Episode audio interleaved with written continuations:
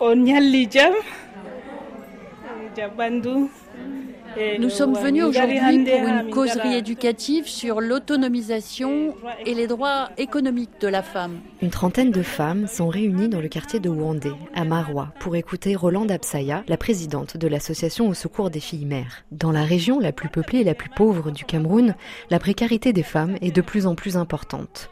En cause, la crise sécuritaire liée au conflit avec Boko Haram, la crise climatique qui appauvrit l'agriculture et donc les revenus des femmes, et plus récemment l'inflation qui a atteint plus de 6% en 2022.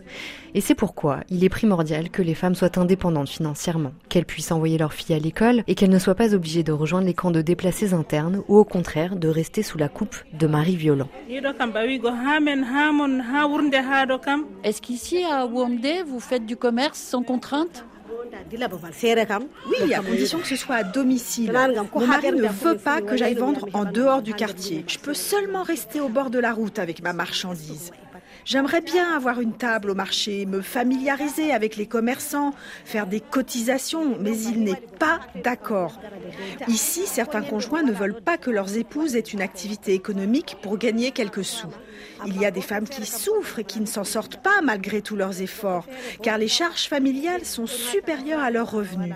Rolande Absaya, 39 ans, mère de deux enfants, est une femme aussi timide que convaincue de l'importance de son combat pour l'émancipation économique des femmes de sa région, où les violences basées sur le genre sont généralisées et où les femmes ignorent leurs droits. Déjà, il y a la tradition qui pèse sur les femmes et les filles et la maltraduction de la religion qui fait en sorte que les femmes sont vraiment piétinées et marginalisées.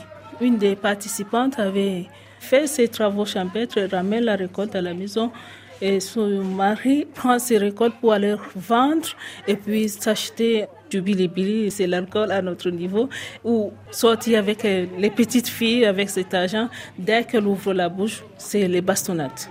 La pauvreté a un poids vraiment sur les femmes et sur les filles.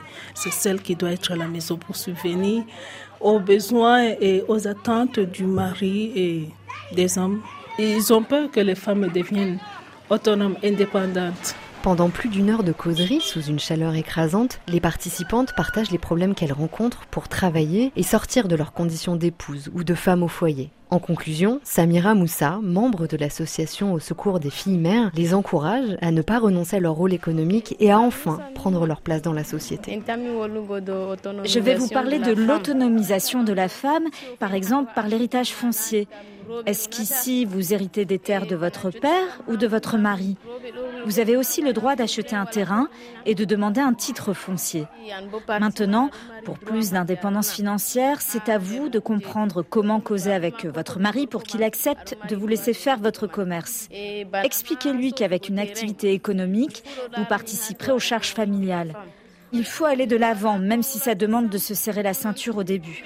Nous aussi, ça nous donne de la force de voir que les femmes d'ici persévèrent. Merci encore à vous toutes. Rappelons que l'égalité entre les femmes et les hommes d'ici 2030 figure parmi les objectifs de développement durable de la communauté internationale. Raphaël Constant, de retour de Marois, RFI.